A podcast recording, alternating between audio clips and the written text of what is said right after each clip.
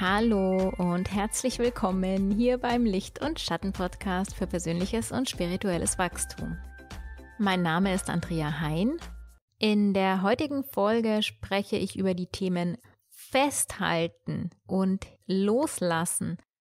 Und hauptsächlich möchte ich mich hier der Frage stellen, warum halten wir uns denn eigentlich an Situationen, Lebensumstände oder auch Menschen fest, die uns nicht gut tun? Also, wenn dich dieses Thema interessiert, dann wünsche ich dir jetzt ganz viel Spaß beim Zuhören. Vielleicht bist du in der Situation, dass du mit einem Menschen zusammen bist, der dich nicht gut behandelt. Oder dass du vielleicht einen Beruf ausübst, der dich überhaupt nicht erfüllt, vielleicht sogar das komplette Gegenteil davon. Vielleicht gehst du jeden Tag in deine Arbeit, die dich absolut unglücklich macht. Vielleicht ernährst du dich aber auch mit Dingen, wo du weißt, dass sie dir nicht gut tun. Vielleicht hast du Gewohnheiten in deinem Leben, wovon du weißt, dass sie dir nicht gut tun, sei es Rauchen, sei es zu viel Alkohol trinken. Warum verändern wir diese Dinge nicht, wovon wir sogar wissen, dass sie uns schaden? Warum halten wir daran fest? Und um diese Frage beantworten zu können, ist eine andere Frage wichtig, und zwar, was symbolisiert das, woran ich mich festhalte für mich? Was für eine Bedeutung hat das, woran ich mich festhalte für mich? Geht es dabei wirklich um, wenn ich jetzt zum Beispiel rauche und ich weiß, dass mir das schadet und ich möchte das aufhören, aber ich mache es trotzdem. Geht es bei dem Rauchen wirklich nur um die Zigarette oder hat die Zigarette eine tiefere Bedeutung für mich? Stillt die Zigarette ein Bedürfnis, nach dem ich mich sehne. Und ich rauche jetzt selber nicht, aber ich habe Raucher gefragt, was denn die Beweggründe sind, warum sie denn rauchen. Und die Beweggründe sind nicht diesen Tabak in sich einzuatmen oder diesen Rauch da in sich einzuatmen, sondern die Beweggründe sind Pause machen, durchatmen, entspannen, sich eine kurze Auszeit gönnen, Genuss, zur Ruhe kommen, sich beruhigen. Das waren jetzt so die Beweggründe hinter dem Rauchen. Beim Alkohol sind es ähnliche Beweggründe. Ich habe auch Menschen gefragt, die Alkohol trinken, warum sie dann Alkohol trinken. Die meisten antworten, um mich runterzufahren, um mich besser zu fühlen, um die Sorgen, den Alltag, die Probleme zu vergessen, um mich aufzuheitern. Also ähnliche Beweggründe wie das Rauchen. Genauso ist es mit der Bedeutung hinter dem Job, dem ich nachgehe, obwohl er mich tot unglücklich macht. Natürlich hat auch dieser Job eine tiefere Bedeutung für mich. Ich gehe da nicht hin, um da meine Arbeit zu machen, die mich unglücklich macht, sondern ich gehe dahin, um mir Sicherheit zu verschaffen, um mir finanzielle Sicherheit zu verschaffen, um mir meinen Wohnraum zu sichern, um Schutz im Leben zu haben.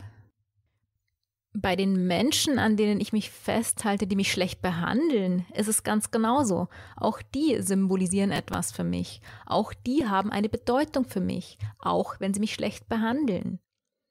Die tiefere Bedeutung dessen, dass ich mich an einen Menschen festhalte und ihn nicht loslassen kann, obwohl er mich schlecht behandelt, ist letzten Endes Liebe, ich halte an diesem Menschen fest, um mir meine Liebe zu sichern. Also, all diese Dinge, an denen wir uns festhalten und die wir nicht loslassen können, symbolisieren etwas für uns, haben eine tiefere Bedeutung für uns, stillen ein Bedürfnis von uns.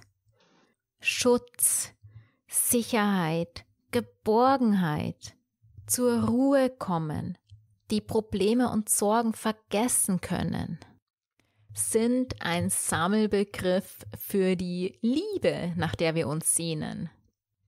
Wir halten genau genommen aus zwei Gründen an den Dingen fest. Und hier möchte ich jetzt ganz gerne einen Text von Neil Donald Walsh aus seinem Buch Gespräche mit Gott vorlesen. Jeder menschliche Gedanke und jede menschliche Handlung gründet sich auf tiefster Ebene auf zwei Emotionen, auf Angst oder auf Liebe. Alle anderen Motivationen leiten sich aus diesen beiden Emotionen ab. In Wahrheit gibt es nur zwei Emotionen, nur zwei Worte in der Sprache der Seele.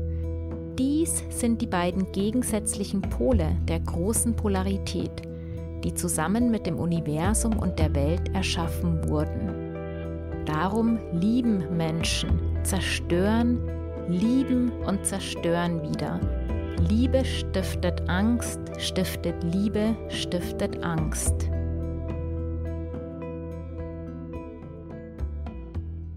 Also genau genommen ist das, was uns an Dinge festhalten lässt, die uns nicht gut tun, die Angst davor, den Halt im Leben zu verlieren, den Schutz zu verlieren oder, wenn man es nochmal runterrechnet, die Liebe im Leben zu verlieren und alleine schutzlos dem Leben ausgeliefert zurückzubleiben.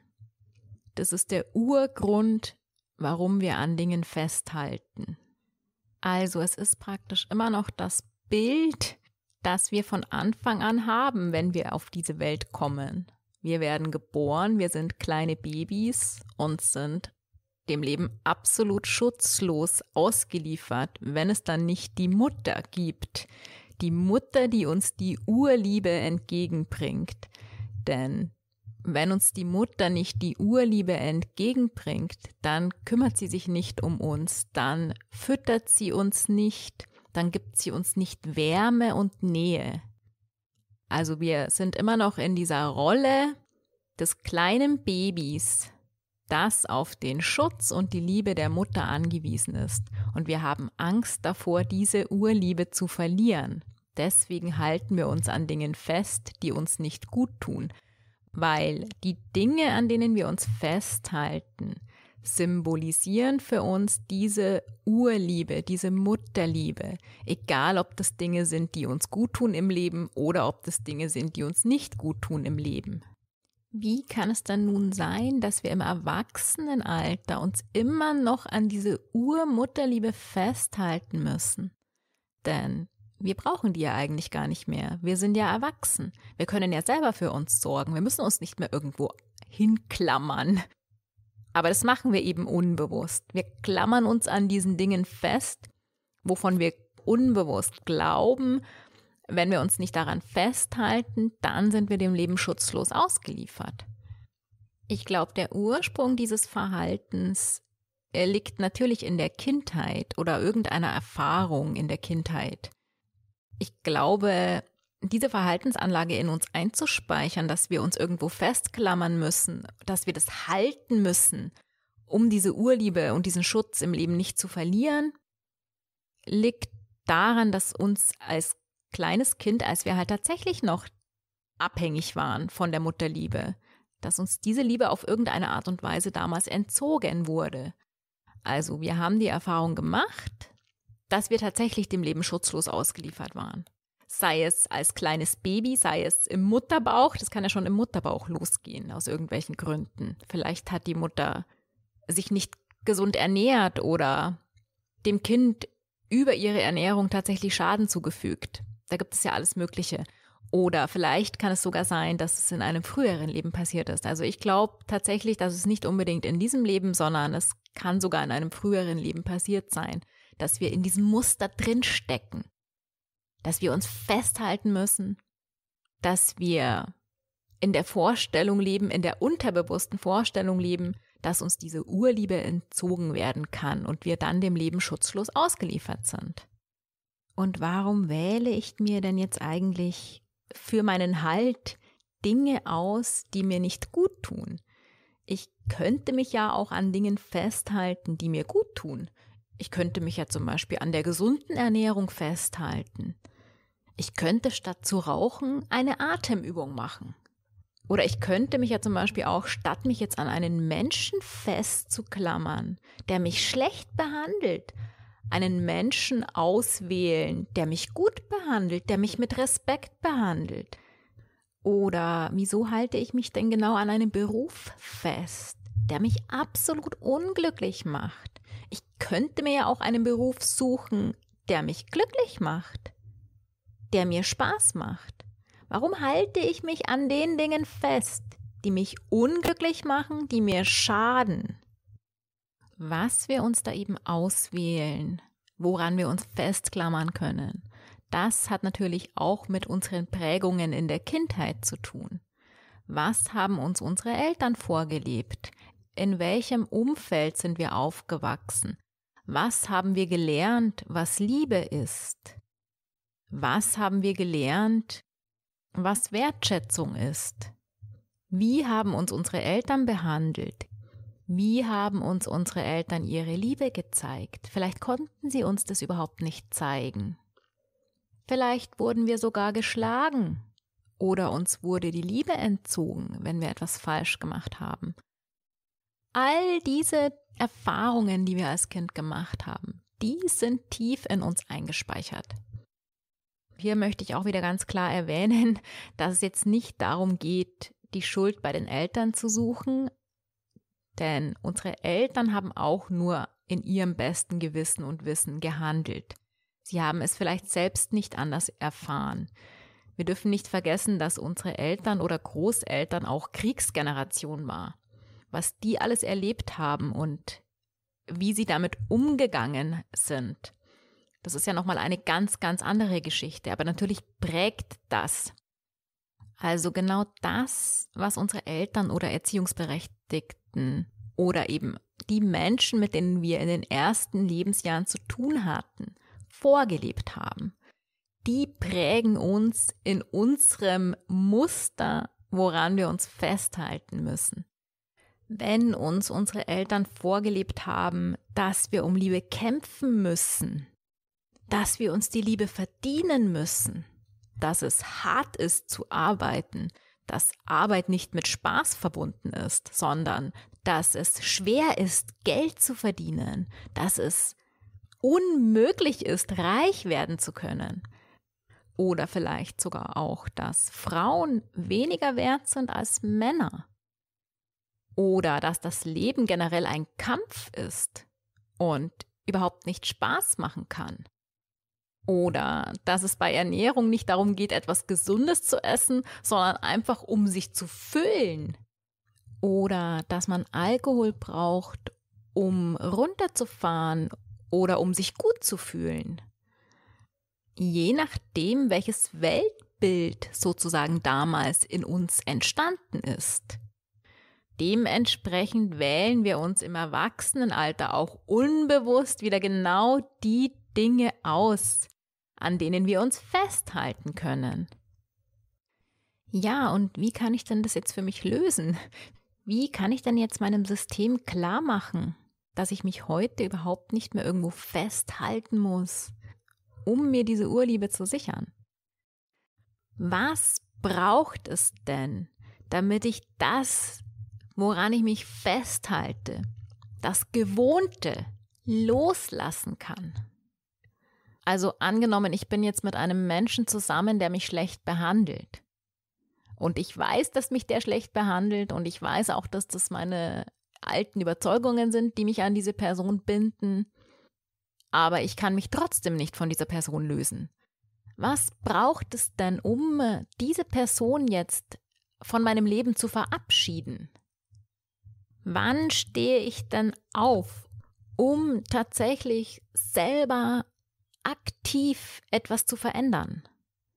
Ich stehe dann auf, wenn zum einen der Leidensdruck in mir so groß geworden ist mit der momentanen Situation, dass ich es nicht mehr aushalten kann, dass ich es nicht mehr ertrage, wenn mein Schmerz größer geworden ist als die Angst, die mich in dieser Situation verharren lässt. dann stehe ich auf, das Gewohnte zu verlassen. Es muss aber gar nicht so schmerzhaft sein. Zum anderen stehe ich auch dann auf und verlasse die gewohnte Situation, lasse los, wenn ich mir selbst zutraue, das zu meistern, wenn ich da an mich selber glaube, dass ich es schaffe, diese Person oder was auch immer loszulassen und wenn ich davon ausgehe, dass das, was mich dann erwartet, besser für mich sein wird, dass es sich lohnt für mich, über meine Angst hinauszuwachsen, mutig zu sein, die Risiken auf mich zu nehmen, die das Loslassen mit sich bringt. Es ist also zum einen mein Glaube an mich selbst, dass ich in der Lage bin, dieses Bessere auch zu erreichen. Und zum anderen ist es meine eigene Erwartung, dass es da auch etwas gibt, das besser ist für mich. Und diese zwei Punkte sind auch genau der Unterschied zwischen Menschen, die im Leben erfolgreich sind, die ihre Ziele und Träume verwirklichen können und Menschen, die das eben nicht können. Die Menschen, die ihre Ziele verwirklichen können, die sind nicht besser als wir. Die haben nur diesen unerschütterlichen Glauben an sich selbst und ihre Fähigkeiten und eine ganz klare Vorstellung von dem, was sie erreichen möchten.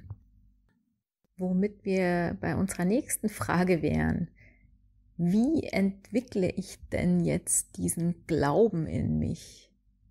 Denn das ist der Schlüssel. Das ist die Lösung unserer Probleme. Und wenn ich diesen Glauben in mir trage, dann kann ich mich auch aus dem Leid befreien und mir ein glückliches und erfülltes Leben erschaffen. Und hier möchte ich jetzt auf mehrere Punkte eingehen oder besser gesagt mehrere Fragen mir auch stellen und ein paar Irrtümer auch aufklären. Um jetzt das Problem lösen zu können, ist es, glaube ich, ganz wichtig, sich die Frage zu stellen, waren wir denn wirklich jemals dem Leben schutzlos ausgeliefert? Oder haben wir nur die Erfahrung gemacht? Denn immerhin sind wir ja heute noch hier. Wir sind ja hier und leben. Also war es denn wirklich so, dass wir dem Leben schutzlos ausgeliefert waren?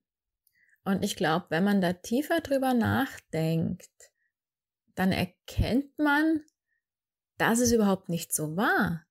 Wir waren überhaupt niemals dem Leben schutzlos ausgeliefert. Die Liebe war niemals weg von uns. Wir haben nur die Erfahrung gemacht, dass es so war. Denn wenn es tatsächlich so gewesen wäre, dann wären wir ja heute überhaupt nicht mehr hier. Ich glaube, es ist ganz wichtig zu erkennen, dass wir überhaupt niemals ohne diese Liebe waren, sondern dass wir lediglich die Erfahrung gemacht haben, dass wir es so empfunden haben, dass es so war. Und diese Frage hängt natürlich jetzt ganz eng mit unserer Definition von Liebe zusammen. Was ist denn eigentlich genau Liebe? Was ist Liebe für dich persönlich? Was verstehst du unter Liebe? Was glaubst du, wo Liebe herkommt? Und was glaubst du, wie Liebe zu dir kommt?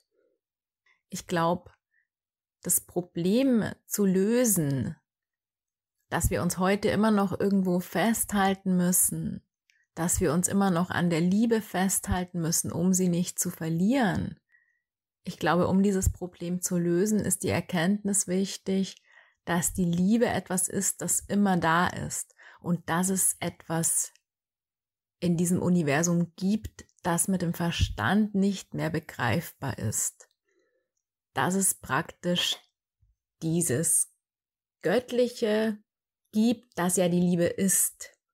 Und wenn einem das mal bewusst wird, dann weiß man, dass die Liebe nichts ist, woran man sich festhalten muss, sondern dass die Liebe etwas ist, die durch einem hindurch fließt.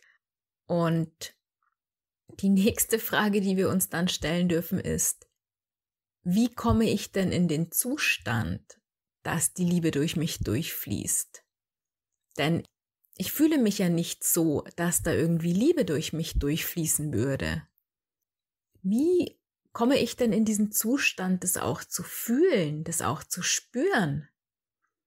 Und ich glaube, hier ist es ganz wichtig, sich klar darüber zu werden, dass Liebe zu erzeugen ein aktiver Prozess ist, der in uns selber stattfindet.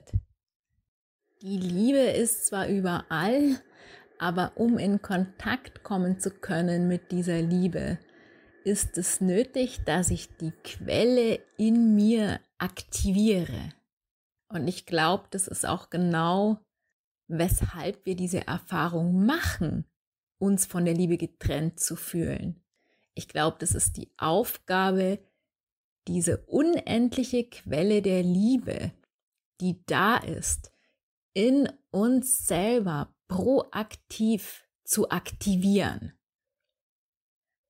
und damit diesen Fluss der Liebe sozusagen selbstverantwortlich in diesem menschlichen Leben einzuleiten, diese Liebe selbstverantwortlich fließen zu lassen und uns damit dann auch geliebt zu fühlen.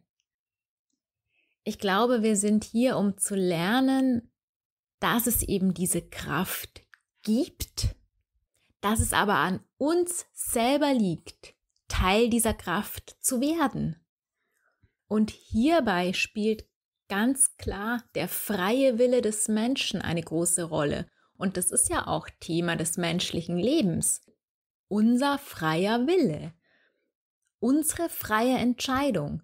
Wir sind ja hier als Mensch auf die Erde gekommen, um, glaube ich, immer wieder mit diesem freien Willen konfrontiert zu werden, immer wieder selber entscheiden können, welchen Weg wir im Leben gehen möchten.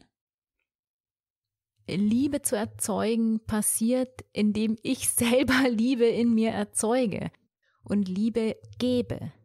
So entsteht Liebe. Und jetzt kommt's, und zwar erstmal mir selber gebe.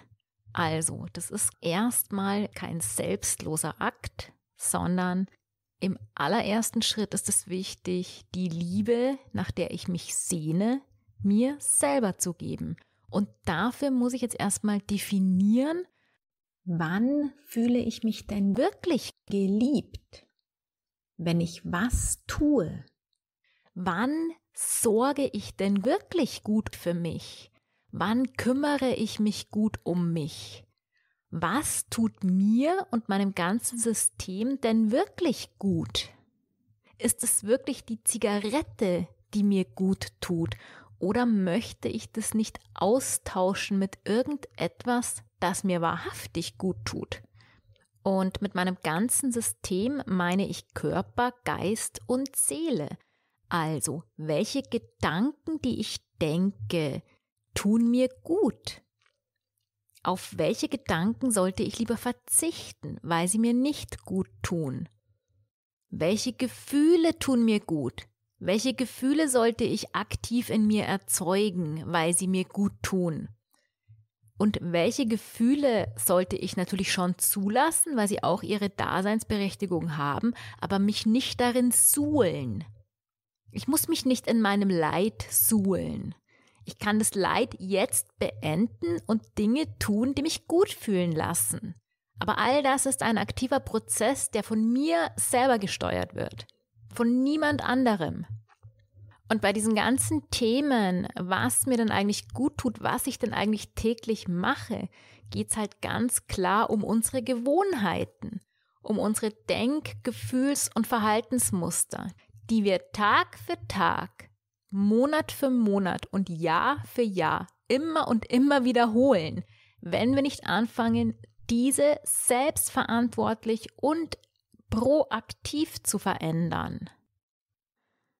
Ich glaube, hier ist es ganz wichtig zu erkennen, dass es wir selber sind, die uns von dieser Liebe trennen und dass es nicht das Leben ist, das uns von dieser Liebe trennt.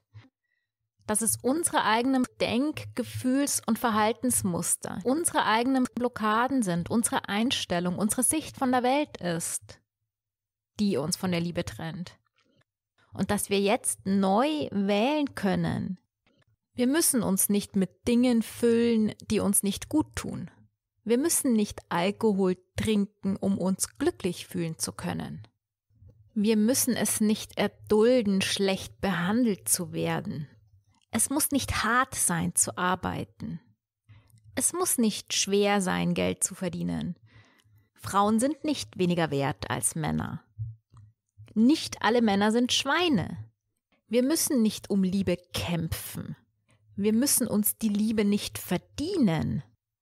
All diese Überzeugungen gilt es in Frage zu stellen und hier in die Selbstverantwortung zu gehen ob es denn wirklich das noch ist, wie ich die Welt sehen möchte, ob es denn das noch ist, wie ich leben möchte.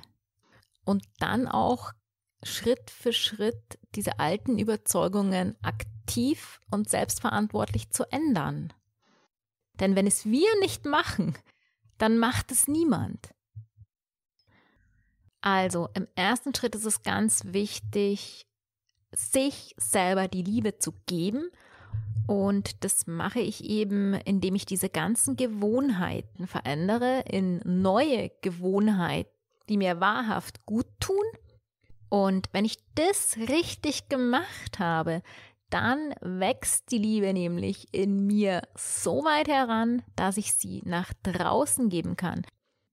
Und diese Erfahrung, die habe ich jetzt einfach auch die letzten Wochen, Monate gemacht dass es eben nicht andersherum funktioniert. Es funktioniert nicht andersherum, immer nur zu geben, zu geben, zu geben und zu warten, dass da irgendwie was von außen zurückkommt.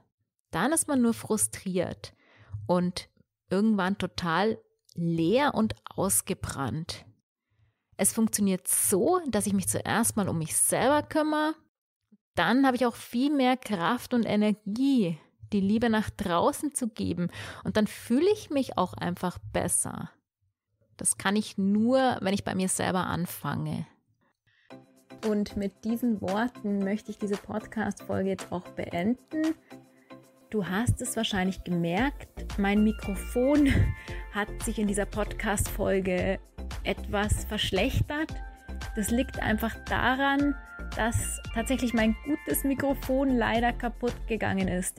Mir war es jetzt einfach wichtig, dass die Podcast-Folge fertig wird und deshalb habe ich jetzt nicht darauf gewartet, bis ich ein neues Mikrofon habe, sondern habe jetzt einfach ohne Mikrofon weiter aufgenommen.